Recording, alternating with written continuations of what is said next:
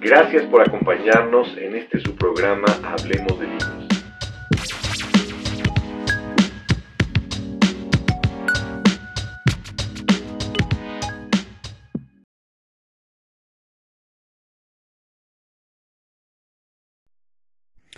Muy buenas tardes, bienvenidos a un programa más de Hablemos de Libros. El día de hoy vamos a hablar de un tema verdaderamente interesante, un libro que como quizá a muchos de ustedes les ha llegado a suceder, pues nos topamos con él en varias ocasiones, como una persona que quisiera decirnos algo, como alguna persona que nos topamos con él en una librería, días después vamos a otra librería, quizá curiosear, quizá buscar un libro en lo particular, y nos volvemos a topar con él incluso hasta en un golpe en la rodilla en donde de nueva cuenta se hace presente este libro como queriendo decirnos algo, como una mascota que nos está buscando y que quiere, quiere decirnos algo. Pues así este libro, que nos topamos con él varias ocasiones, el autor se llama Jason Stanley. El libro se llama Cómo funciona el fascismo, diez conceptos clave para entender el auge y los peligros de los nuevos tiranos del mundo. Este libro, eh, cuando lo encontré por primera vez, dije, bueno, no, se me hace un tema muy, muy complicado, no creo que, que valga la pena. En la segunda vez lo volví a encontrar en otro lugar, dije, qué casualidad, ya le había echado el ojo a este libro, y la tercera vez ya lo fui a buscar, ya fui a, a tratar de encontrarlo y efectivamente lo pude encontrar, un libro que yo creo a veces uno tiene esa perspicacia de que pues nos quieren transmitir algo o por algo se presenta en una condición o en un momento particular. Y creo que es el caso de este libro, en donde hace un análisis muy entendible, muy eh, asequible de estas eh, situaciones que desgraciadamente parecen comunes, en donde la humanidad pues parece que recicla la ideología, parece que recicla temas como el nacionalismo, y que vuelven a surgir, vuelven a surgir, vuelven a emerger ideas caducas, ideas pues ya superadas a lo largo del tiempo y el problema no es que resurjan, el problema es que haya gente que las compre, que se las crea de nueva cuenta. Así de ingenuo llega a ser el ser humano.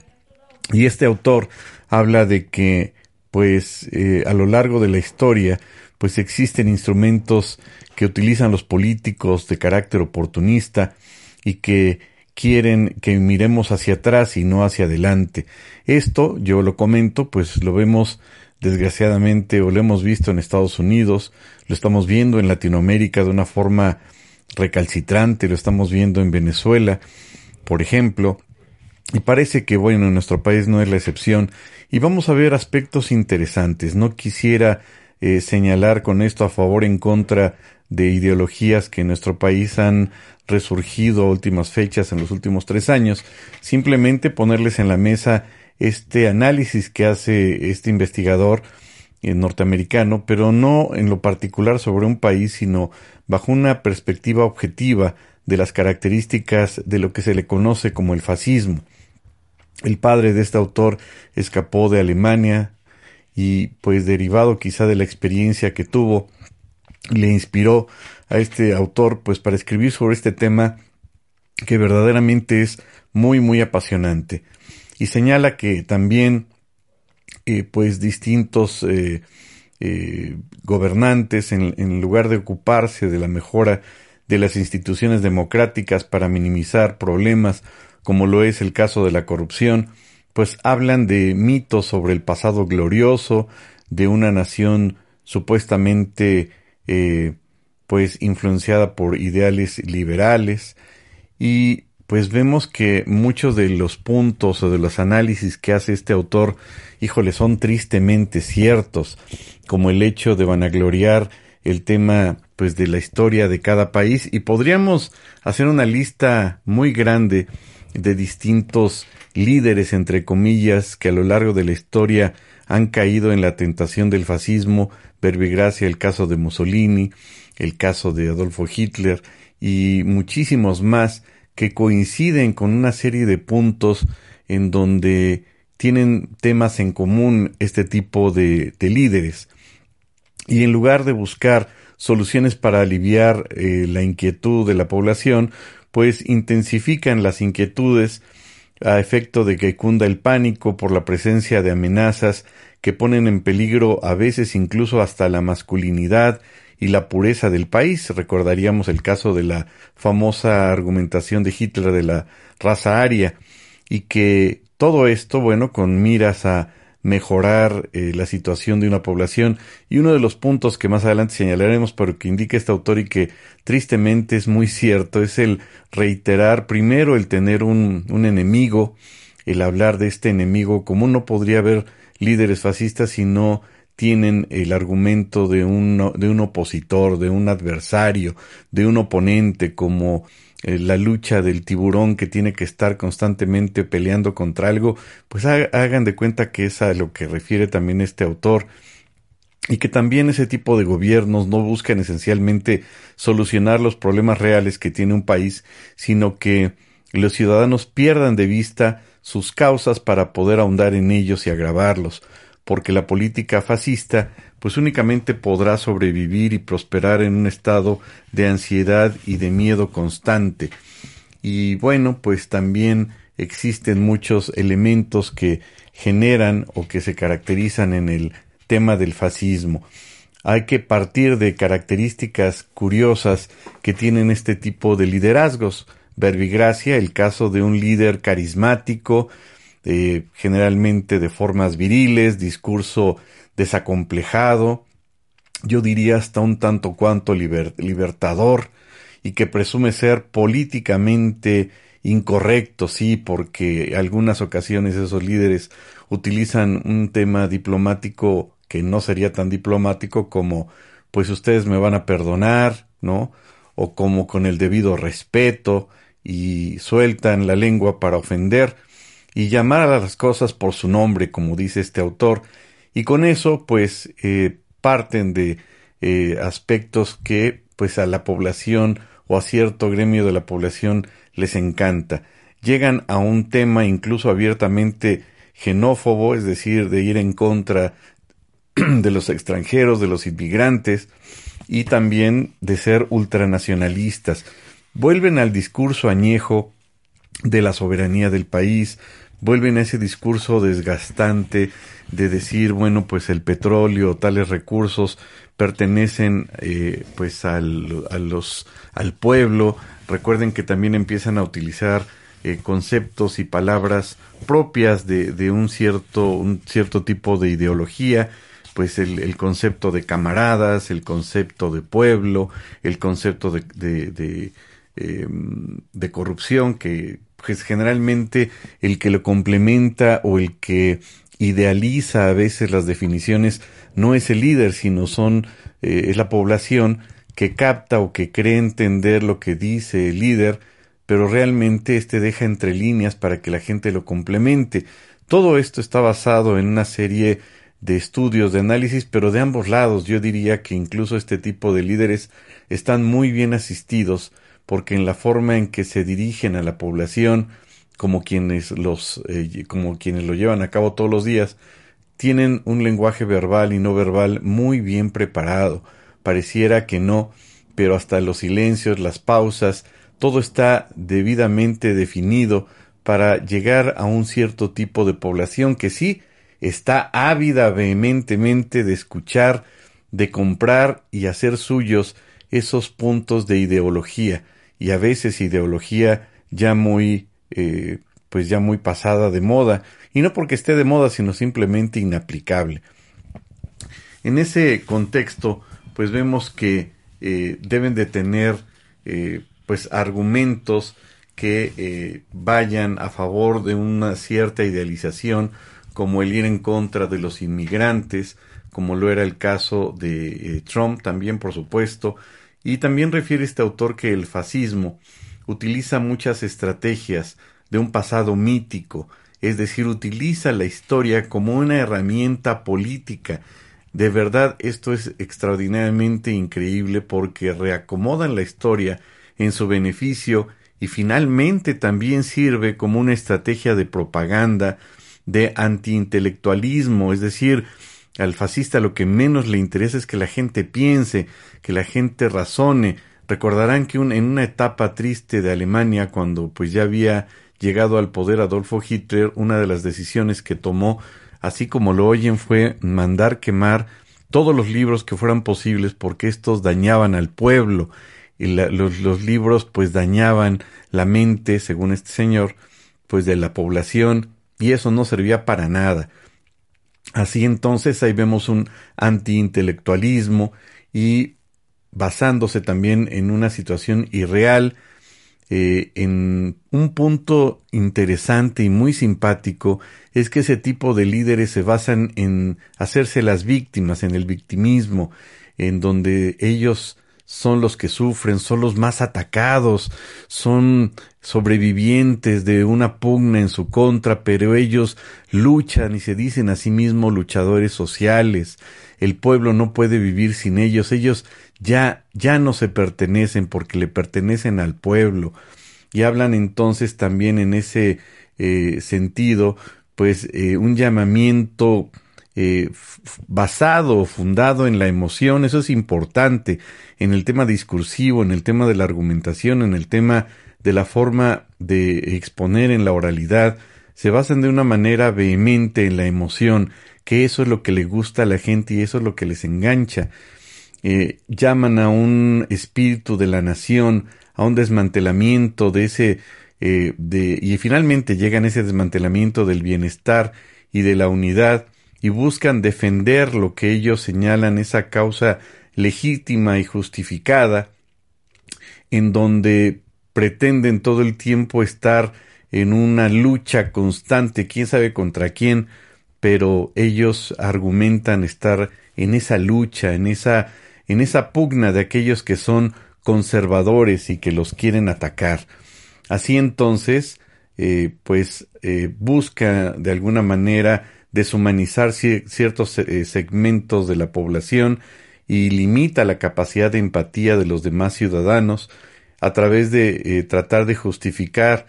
de alguna manera, indirectamente y paradójicamente, el tratamiento humano y también reprimen, por supuesto, el tema de la libertad, que paradójicamente es el que dicen que están pugnando por ello. Y llega al grado tal, como sucedió en Alemania y en Italia, eh, en la época de la Segunda Guerra Mundial, pues del encarcelamiento masivo, de la expulsión eh, de ciertos grupos o incluso del exterminio en masa. Habría que recordar tristemente que los famosos campos de concentración a los judíos pues gradualmente fueron presionándolos más, incluso recordarán que les pedían que trajeran eh, una estrella tejida en la ropa para poderlos distinguir de la demás población y si no traían ese distintivo, pues se los llevaban y no, les indicaban a dónde. Y gradualmente fueron incrementando esas medidas a grado tal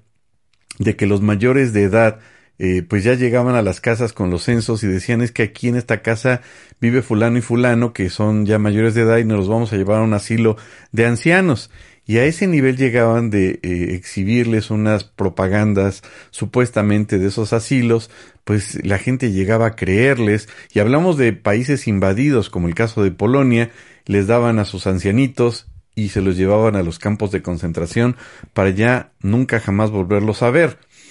También eh, un tema interesante y un tema yo creo que ya es hasta digno de un análisis de carácter psicológico, es una, una constante eh, eh, estrategia de insulto abiertamente en público y particularmente en algunos casos a los inmigrantes, como lo hemos señalado.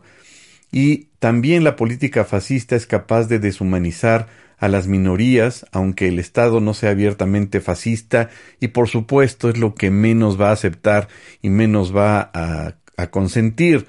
Uno de los síntomas más reveladores de la política fascista, vean este punto que me parece extraordinario, eh, me refiero en cuanto al análisis, es la división. Lo que busca es separar a la población de nosotros y ellos. Siempre va a haber una dicotomía en ese contexto de una separación de dos áreas. Esta división, por supuesto, implica eh, pues una, una seria, serie diferencia entre la población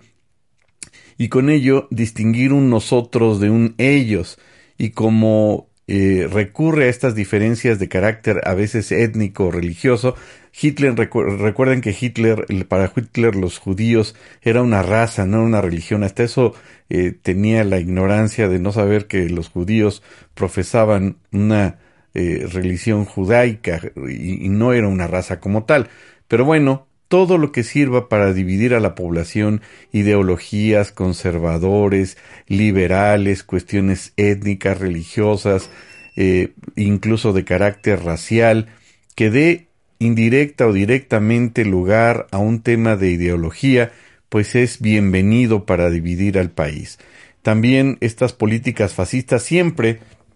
van a pretender justificar sus ideas creando la ilusión de tener una historia común. Todos venimos de esa de esa historia común que forma un pasado mítico. Recuerden que en el caso de Hitler, y lo refiero muchísimo porque, bueno, se da como anillo el dedo en los puntos que, que se indican acá, además de el libro de mi lucha que lo eh, elaboró estando en la cárcel, pues vienen muchos puntos de los que coincidirían con estos temas que refiere este autor en estos 10 conceptos clave para entender el auge y los peligros de estos nuevos tiranos, como dice el autor. Y bueno, entonces los eh, líderes fascistas, aunque no lo reconozcan, hablan de un pasado común, de un pasado mítico que reafirma su visión del presente. En el caso de él, pues hablaba de la, raza aria, de que todos, eh, pues que la raza aria era una raza superior y es la que tendría que eh, pues habitar el planeta y por tanto a los demás habría que exterminarlos porque ellos eran los más perfectos. Y con ello, pues de alguna forma implica una alteración, yo diría gradual, de la percepción común de la realidad y de la historia e incluso de los mismos orígenes, tergiversando, por supuesto, aspectos de ideales, eh, con dosis de propaganda y antiintelectualismo. Es decir, no me importa lo que tú pienses, no me importa si tú eres investigador y encontraste o tienes elementos del origen de esta cultura, va a ser lo que yo te diga y va a ser de carácter oficial y está prohibido pensar. Ese es el antiintelectualismo. Y esto, por supuesto, es un tema que molesta porque implicará deformar la historia para aprovecharse de ella, apropiarse de ella y adecuarla a los mejores intereses partidarios, ideológicos, de gobierno, políticos, como le quieran llamar, pero siempre en aras de engañar y de tratar de dar una versión tergiversada de la verdadera situación o de la realidad y máxime desde un punto de vista histórico, cambiar fechas, cambiar nombres, eso parece que se ha convertido en nuestro país algo muy muy común y adecuar la historia pues a como le plazca a alguien y en beneficio porque siempre esto implicaba un aspecto que va acorde con la ideología de ese partido, de ese partido en el gobierno que, prevalezca en ese momento, como lo, como lo fue el Partido Nacional Socialista creado también por Adolfo Hitler. El fascismo también crea un estado de irrealidad en el que las teorías conspiratorias y las noticias falsas acaban reemplazando el debate, pues que esté bien argumentado. Por ejemplo, recordarán que, pues, de acuerdo con el pacto de Varsovia, pues Hitler lo violenta y argumenta que Polonia ha querido estar invadiendo y atacando a Alemania, inventa una invasión, inventa un, un ataque que había tenido supuestamente soldados eh, polacos para con Alemania y con eso justifica la invasión de Polonia, que si bien es cierto no estaba preparado Polonia y dio batalla y no estaba lo suficientemente armado como para eh, evitar una invasión de Alemania, pues buscó pretextos quizá un tanto cuanto ingenuos, pero que la gente se los creyó y en ese contexto pues habla de cuestiones conspiratorias y noticias falsas. De ahí viene el tema que una mentira dicha muchas veces se puede convertir en realidad. Y parece que muchos políticos a nivel internacional utilizan esa premisa como un elemento cotidiano y yo diría incluso hasta de todos los días, y a medida entonces de que la percepción común de la realidad se va desmoronando, pues se abren las puertas para que el fascismo empiece a sembrar, valga la expresión, creencias falsas, creencias peligrosas, para efecto de empezar a adoctrinar, valga la expresión, pues a la población con una ideología que pretende establecer diferencias entre los grupos que perciban como algo natural, por supuesto, pues la existencia de jerarquías, de eh, ideologías eh, diferentes siempre en beneficio de un grupo social, dividiendo a la sociedad y por supuesto sembrando el miedo que en este contexto va a sustituir al entendimiento de los grupos. En ese contexto, como ya dijimos, pues va a plantear ese victimismo, ese tema de que pues son los más afectados y son los que están luchando porque los están atacando. Y en ese mismo contexto, pues habla de un nosotros contra un ellos y con ello, bueno, pues se justifica un montón de restricciones en derechos humanos. Incluso se ha llegado a señalar a últimas fechas que los derechos humanos son creados o fueron creados por eh, por eh, pues por políticos que tenían otros intereses y que con ello pues vean que eh, los neoliberales o no sé quiénes están inventando que según esto fueron creados los, los derechos humanos por los neoliberales. Yo no sé quién sacó ese argumento tan fuera de lugar. Y a medida entonces que va creciendo el miedo en la población, pues se va recalcitrando ese miedo, esa sensación hacia esos ellos, entre comillas, y nosotros pasamos a encarnar todas las virtudes, es decir, en nosotros, en el concepto de nosotros, en el discurso político, están todas las virtudes y todos los demás van a ser aquellos que son los enemigos, van a ser aquellos que son la contraria. Para que exista el fascismo, entonces tiene que haber un opositor, un némesis, un, eh, un contrario que vaya en contra de esas ideas, quizá un contrario que a veces no se ve, un contrario que está más en las mentes de estos eh, líderes, entre comillas, y en esos nosotros, pues vive el corazón de la nación, el pueblo, el pueblo sabio, donde esa pureza de valores y de esas tradiciones de un país que milagrosamente emerge y sigue existiendo con las raíces que coinciden con los puntos claves de los valores del partido en el poder, y con ello ese cosmopolitismo de las ciudades, eh, pues va a crear una serie de conceptos elevados y van a incrementar o envalentonar la tolerancia, entre comillas, progresista. Ese nosotros, pues implica o habla acerca de los trabajadores, pues los que salen adelante, los que, los que destacan de ese discurso, y los ellos, pues van a ser quienes, aquellos que son los contrarios. En esa ideología maniquea, pues podemos entender que son lo contrario, es decir, o estás conmigo o estás contra mí, son los vagos, son los que subsisten gracias a lo que producimos y se aprovechan de toda nuestra generosidad y de este bienestar que estamos creando y recurren aspectos de corrupción y afectar a los ciudadanos honestos y a los trabajadores y generan entonces aspectos que detrimentan los valores que ha construido la historia y que coinciden curiosamente con los mismos valores de la política del partido en el gobierno. Vean qué discurso tan tan elaborado, tan complejo, pero que tiene efectividad. Pareciera que es un manual para crear un partido político y poder eh, disertar o establecer como un ejercicio de laboratorio entre grupos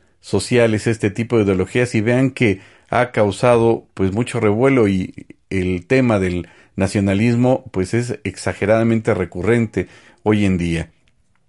Entonces nosotros somos los que hacemos, somos los que logramos, somos los de las virtudes y ellos, ellos son los que nos quitan esos valores, ellos son siempre la contraria, el némesis, los injustificados. Y con ello pues es una estructura ideológica que constituye toda una estructura partidaria y pues una forma de pensar que cada vez se va eh, eh, pues eh, ampliando y que esto pues va adoptando distintas eh, o va generando distintos adeptos y que van eh, pues generando puntos en común de los afectados, de los las víctimas, de los pobres, de los que no tienen esa voz y yo los voy a representar y yo voy a ser el pueblo y yo soy el que los representa porque yo me he autonombrado como tal el representante de ustedes, así dirían estos líderes fascistas. En ese contexto entonces el fascismo evoca un pasado mítico, pero que ha sido destruido, que ha sido afectado, y el líder y la ideología fascista busca renacer esa nación, esa pureza del pasado mítico y que va a tener grados de carácter cultural, religioso, racial y que con ello pues tiene por eh, objetivo pues dar ese eh, crecimiento, esa exaltación de los valores, pero que llegan a una versión incluso de carácter exagerada. Y pareciera entonces que el líder fascista pues llega a dirigir no una población, no un pueblo, no una ciudadanía, no unos gobernados, sino una familia y él es el patriarca, él es el que decide, él es el padre, él es el que tiene siempre la decisión exacta de lo que le conviene más a esa población. Claro que en esos conceptos no podríamos hablar ni de gobernados, ni de población, ni de ciudadanos, no. Se eliminan conceptos y entre más breves y menos complejos sean, como si los ciudadanos fueran niños de preprimaria, hay que utilizar conceptos sencillos, no palabras complicadas, como por ejemplo, pues llámale pueblo, y con eso ya abarcaste todo. En ese sentido,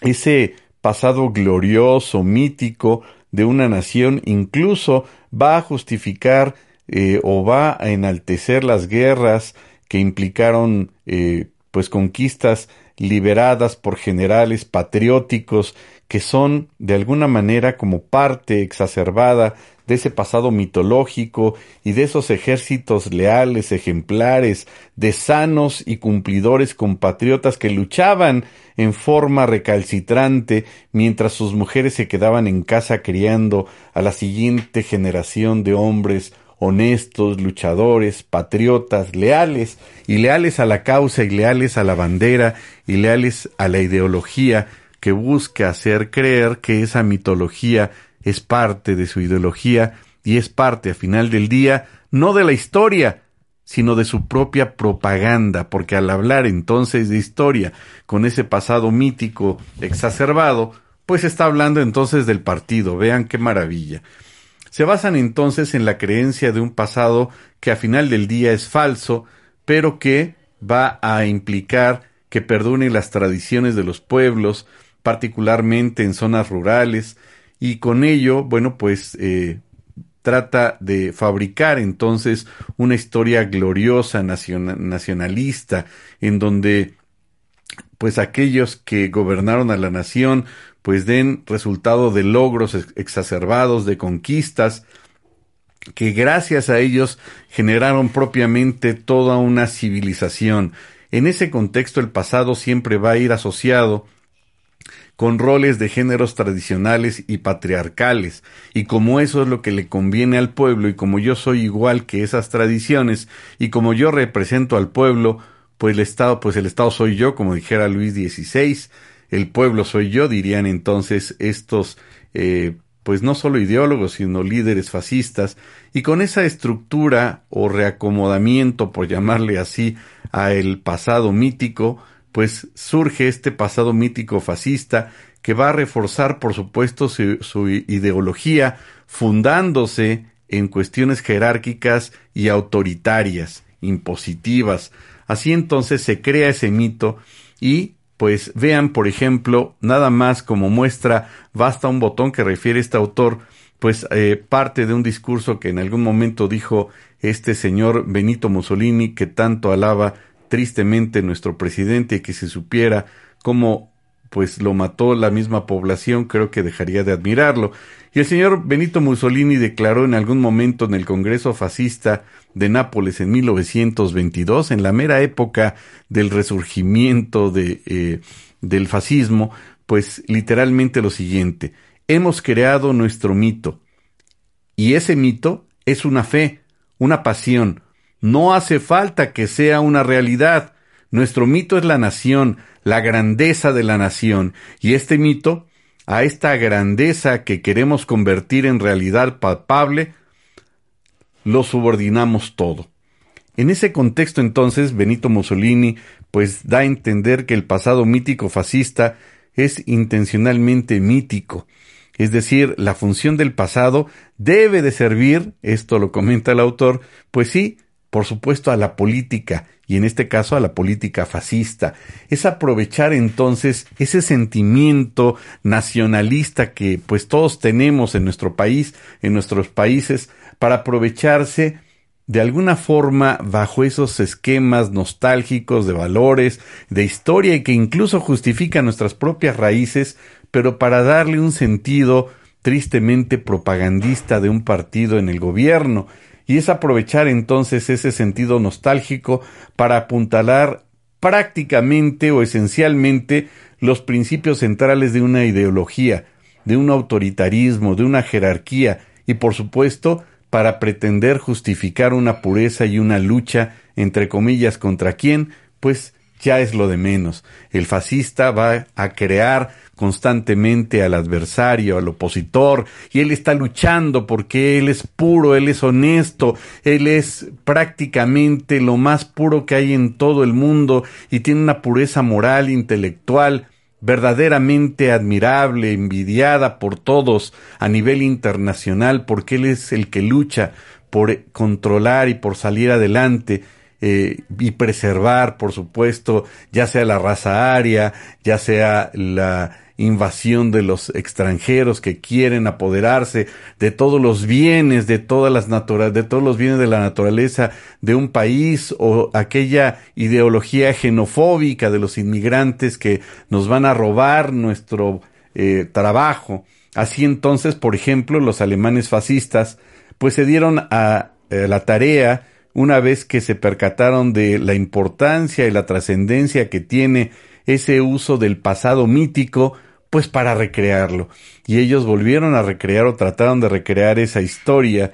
y con ello, pues eh, buscaban, entre comillas, como lo llegó a decir un ideólogo eh, nazista, eh, el Alfred Rosenberg, y que lo dijo para un periódico, eh, pues en 1924 escribe que hay que conocer y respetar nuestro pasado mitológico y nuestra historia sería la primera condición para que arraigue con firmeza la siguiente generación en una tierra que es la madre patria europea. El pasado mítico, entonces, el pasado en este contexto fascista, existe para ayudar a cambiar el presente. Vean qué eh, tema tan complejo y en donde la gente, digamos, normalmente no está pensando si se va a reacomodar la historia o si se está refiriendo a la historia para qué objetivo, no, se está reacomodando y se está reestructurando a conveniencia de alguien, a conveniencia de un grupo, de un partido político, para los fines que ya habíamos señalado. En ese contexto, retomando los apuntes que dice este autor, pues en esta sociedad fascista la figura del líder de la nación equivale a la del padre de familia patriarcal, patriarcal eh, tradicional. Este patriarca tradicional, pues va a ser el líder, va a ser el padre de la nación, va a ser el que va a ordenar lo más conveniente porque él es el mejor, él es el que decide, él es el gran Tlatuani, el que tiene toda la eh, fortaleza del conocimiento y es un líder moral y es un líder que tiene toda la experiencia y como dijeran en alguna campaña política en nuestro país decían, él sabe cómo hacerlo. Bueno, pues ese líder es el padre de la nación y tiene una fuerza moral, sí, y también tiene un poder sobre la base de una autoridad legal y diría yo, agregándole a este punto, una autoridad moral, igual que se supone que tiene la fuerza y el poder del padre de familia en ese régimen patriarcal, y es la base de la autoridad moral suprema que se ejerce obviamente sobre sus hijos y sobre la familia. Es el que va a tener la decisión final. Aquí ya no hay presidencialismo, aquí hay fascismo, y en este contexto el líder es el único que puede decidir, es el único que tiene la sabiduría, el conocimiento, la experiencia, la decisión, y es el que va a dar su última palabra para hacer lo que le plazca. Así entonces el líder mantiene a su nación, igual que en la familia tradicional, donde el padre es el sostén, el patriarca, pues así entonces la autoridad del padre patriarcal pues eh, implica su fuerza, su tenacidad y es el principal valor autoritario. En ese contexto, pues el pasado de la nación forma parte entonces de esa familia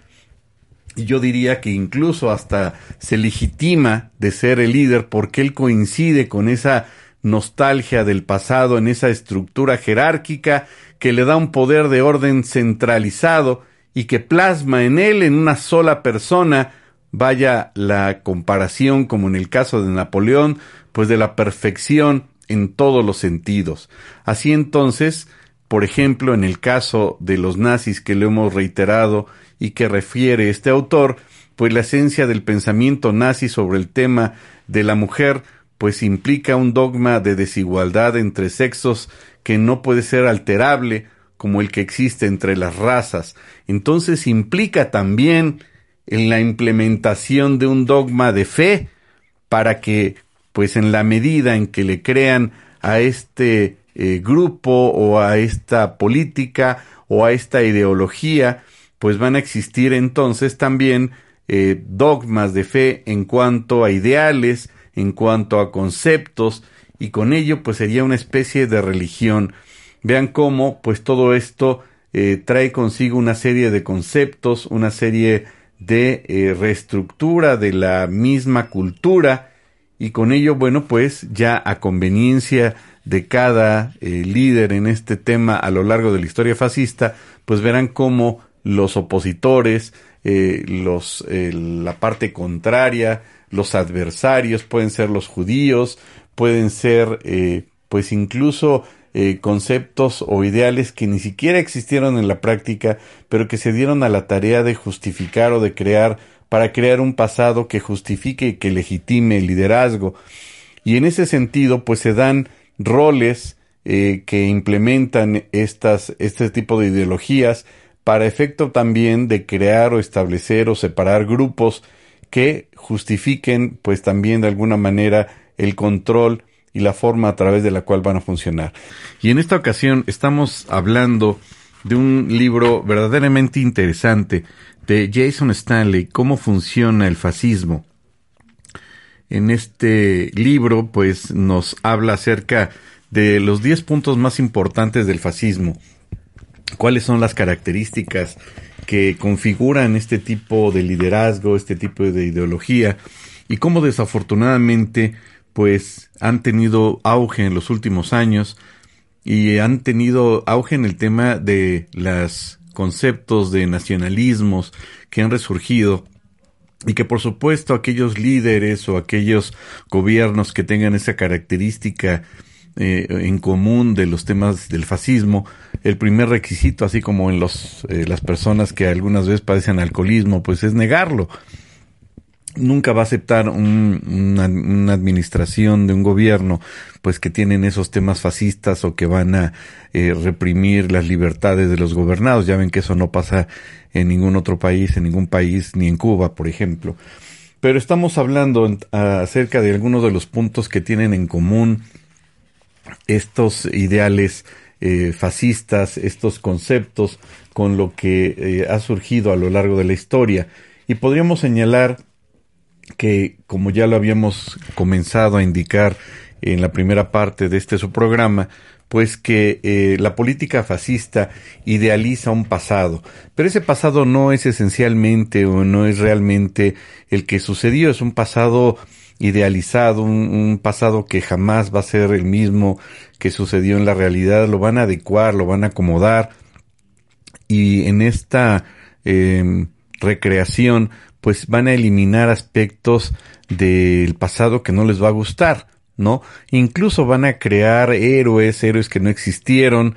van a quitar esos pecados eh, que tendría o que podría tener entre comillas la nación.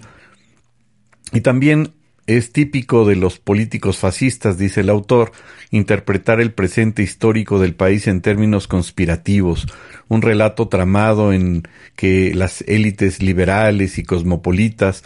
para perseguir a gente que verdaderamente busca salvar a la nación. Y este tema conspirativo es muy constante, es, diríamos, un requisito elemental. Tienen que señalar que hay un grupo de personas que los están atacando y que buscan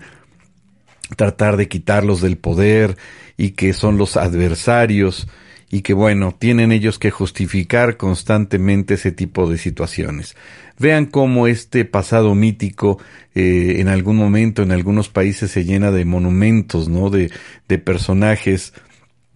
que van a ser la gloria o la justificación de un pasado glorioso. Así entonces se crea un pasado heroico, eh, pues que eh, pues pone únicamente en exhibición los aspectos buenos del pasado, pero por ejemplo, como en otras naciones no van a hablar de los horrores de la esclavitud, ¿no?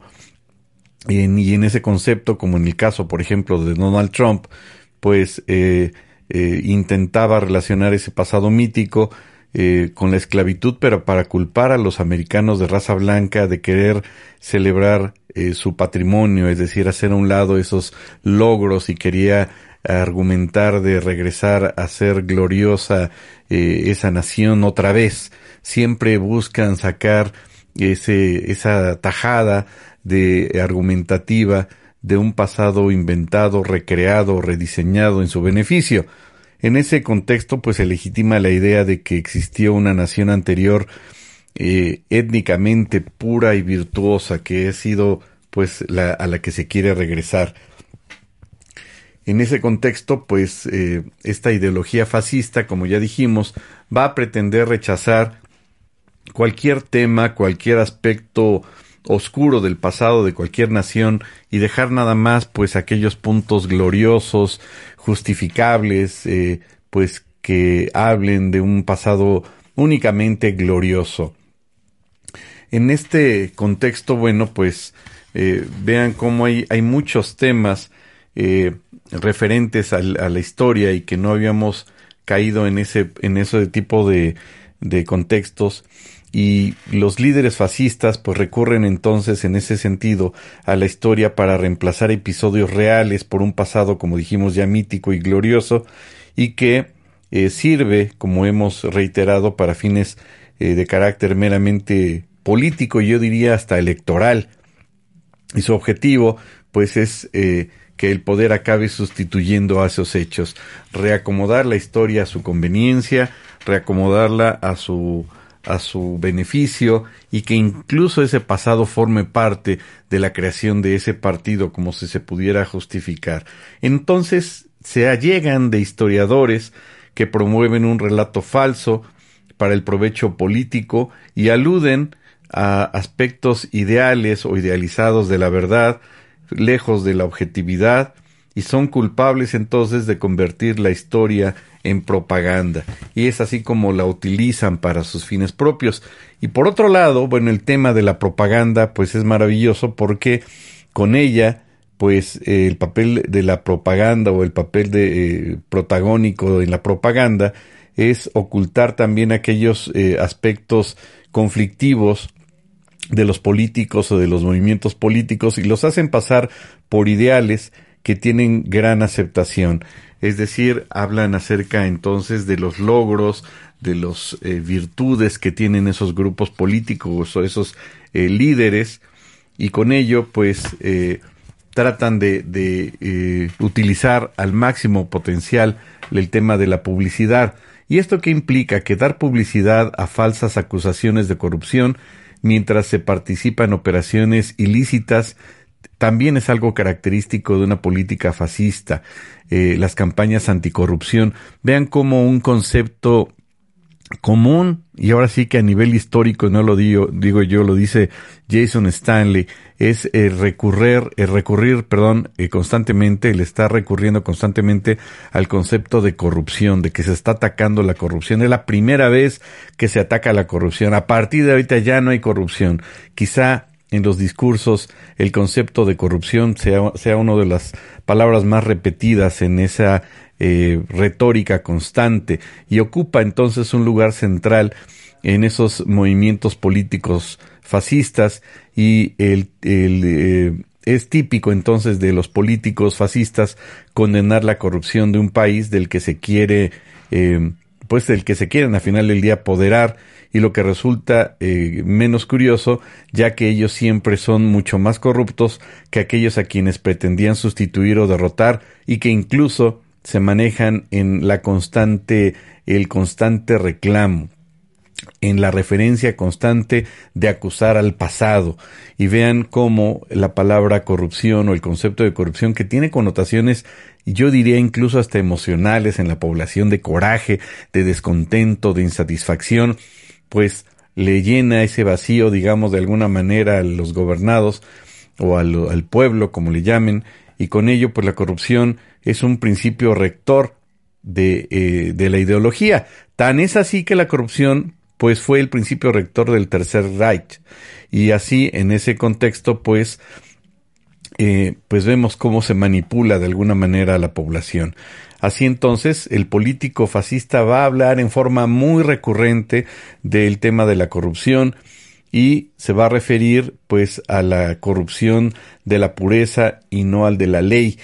Eh, en ese contexto me encantaría ver a nivel eh, de estadística, yo lo digo en lo personal, eh, de Latinoamérica, pues a cuántas personas se les ha iniciado una carpeta de investigación por el delito de corrupción. Sería un dato muy interesante. En el caso de Perú, si no me equivoco, pues sí está en la cárcel Fujimori, se le acusó, se le siguió un juicio, pero diríamos que son los casos de excepción.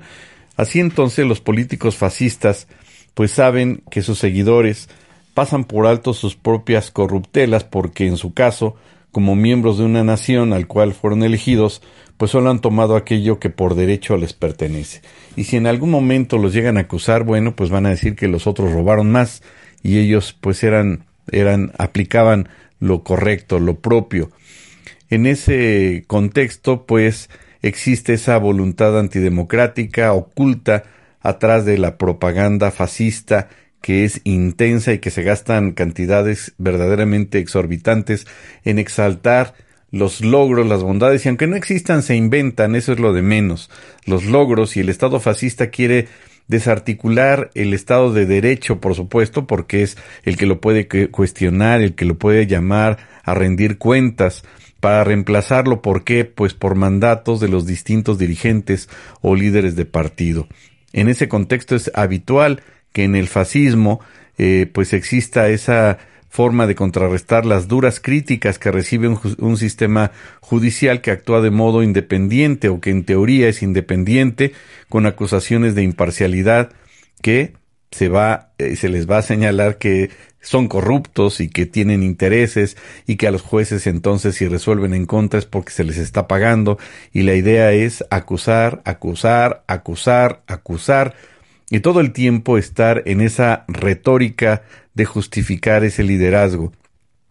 Aunque pues digamos que en resultados no tenga esos elementos o efectos. También aprovechan esos reproches para reemplazar a jueces independientes por aquellos que utilizan la ley en forma cínica para proteger los intereses efectivamente de los grupos en el partido. Lo ideal es llenar a la corte de magistrados del mismo partido y con ello pues estén en complicidad con el mismo y así debilitar el sistema judicial que en un principio se presumía autónomo. ¿Y esto qué implica? Pues implementar personas dentro del sistema judicial, jueces, magistrados, eh, pues eh, como con personas leales al partido, y con ello pues incurrir en situaciones de regímenes antidemocráticos que llegan al poder. Vean cómo este tipo pues de situaciones son, son comunes y con ello pues vean todo lo que implica. Así entonces pues eh, eh, uno de los temas eh, importantes y conceptuales que caracterizan perdón, al tema del, pues del fascismo, por supuesto que es el tema de la demagogia. Y en este contexto, pues el, el demagogo pues se vale de esa libertad eh, y de alimentar a los miedos y los resentimientos de la gente eh, y cuando se dirige fuerte que llega al poder para poner fin a la democracia y reemplazarlo por la tiranía. Y eso, pues no lo digo yo, eso lo decía Platón en su libro de la República. Y bueno, vean cómo estos eh, aspectos pues implica mucho, muchos elementos que conllevan o que integran esta estructura compleja del fascismo. Y al hablar del tema del antiintelectualismo, pues tiene muchas repercusiones, ya que eh, la política fascista siempre va a tratar de desvirtuar en todo lo posible el tema de la educación, el tema del acceso a la educación y todo lo que tenga que ver con la posibilidad de que la misma población pues vaya creciendo desde el punto de vista intelectual, es decir, se desvirtúa el tema del conocimiento y eh, pues todo lo que tenga que ver con ello. Eh, cuando la educación, los conocimientos especializados o las distinciones lingüísticas se menosprecian, lo único que queda que va a ser el poder y la identidad tribal. Vean cómo también el, el tema de la identidad tribal al que se refiere este autor eh, tiene que ver con aspectos de eh, psicológicos, con aspectos ya incluso de química del ser humano. La oxitocina, como ustedes recordarán, pues es el eh, pues la, la, sustancia química que se genera cuando estamos en un grupo social. Entonces, si estamos o pertenecemos a un grupo social, esto nos va a liberar una sustancia química que se llama oxitocina y esta oxitocina pues nos va a dar una sensación de placer porque pertenecemos a un grupo social. Y aunque esto no lo diga el autor, pues recordaríamos que otros autores refieren que cuando una persona pertenece a un grupo político y este grupo político ha cometido desmanes, ha cometido eh, situaciones de irregularidades, incluso ilícitos, pues tratan de justificarlo porque si me salgo de ese grupo al que pertenezco, pues ya no voy a poder justificarme a qué grupo pertenezco y yo necesito pertenecer a un X grupo, por eso desestiman ese tipo de situaciones. Por otro lado, y este es un punto y aparte, vale la pena recordar y vean cómo es interesante, pero sigue vigente al día de hoy el maestro don Ignacio Burgoa, que acaba de cumplir años de fallecido, y que por casualidad cuando estaba eh, leyendo este libro y refería el tema de la demagogia como un punto en común de eh, los regímenes o regímenes fascistas, se me ocurrió buscar en el diccionario de Derecho Constitucional, Garantías y Amparo del maestro Ignacio Burgoa qué eh, definición había dado el maestro acerca del concepto de demagogia y encontré esta chulada de definición que me encantaría compartirla con ustedes ahorita como un, contexto aparte del libro que vamos a continuar señalando. Y el maestro Burgoa señala por demagogia lo siguiente. Etimológicamente significa la conducción del gobierno en favor de la plebe, del griego demos pueblo y hago conducir. Aristóteles la consideró como una forma impura de la democracia, ya que dentro de un régimen demagógico se aparenta gobernar solo para las clases populares y no para toda la sociedad. Semánticamente la idea de demagogia entraña en la actualidad eh, falsía en las promesas y declaraciones de los gobernantes sobre la base incierta de una insincera propensión a mejorar su situación agitándolas en contra de los grupos sociales minoritarios y provocando su permanente inconformidad contra estos. Un gobierno demagógico es dañino para la colectividad, pues induce a la llamada lucha de clases, que degenera en la violencia, la anarquía y el estancamiento cultural y económico del país, en detrimento, primordialmente, de las grandes mayorías de su población. Vean qué hermosura nos regaló el maestro Burgoa, que por supuesto sigue vigente. Y bueno, era un comentario al margen, ya que desgraciadamente parece que la demagogia es un punto común en gobiernos eh, populistas, en gobiernos fascistas y en líderes que tienen ese tipo de eh, características que hemos estado señalando a lo largo de este programa. Y finalmente, pues eh, bueno, continuaríamos por supuesto hablando de este libro en la siguiente sesión, pues nada más eh, señalaría que en el tema del antiintelectualismo implica que la educación y que el conocimiento especializado pues lo desdeñe eh, el líder fascista y que en ese contexto la educación pues puede suponer una amenaza al fascismo o puede convertirse en uno de los pilares en los cuales se puede apoyar siempre y cuando por supuesto la educación sea adecuada o deformada diría yo a esos intereses. Así entonces los medios de comunicación pues van a pasar por alto eh, eh, aspectos eh, motivacionales que tengan que ver directamente con eh, el tema del conocimiento, con el tema de la educación, y la política fascista entonces va a buscar o pretender dañar la credibilidad de las instituciones. Vean este punto que suena muy interesante. La política fascista pretende dañar la credibilidad de las instituciones que dan cobijo a voces discordantes hasta que pueda reemplazarlas por medios de comunicación o incluso universidades, yo diría entre comillas, que le sean afines. Una de esas estrategias comunes es acusarlas de, hipócritas, el decir que estas instituciones de educación pues son neoliberales o que no cumplen con los requisitos o que engañan a la gente o que ya no son lo mismo que antes y que en este contexto pues van a acusar a las universidades precisamente de eso y eso implica que el ataque a la universidad pues va a final del día a atacar la libertad de expresión, esa zona plural de las universidades que tienen esa posibilidad de ampliar el espectro en la democracia, pues va a ser atacada. Pero en realidad lo que se hace es evitar que la gente, entre comillas, de derecha se exprese porque permite protestas en su contra en los campus o en los medios de comunicación de las universidades. Y en ese sentido, entonces, eh, señala el autor que en los últimos tiempos los que critican las iniciativas de carácter social han encontrado el modo más eficaz de acabar dándole la vuelta y convertirse ellos en las víctimas de la protesta,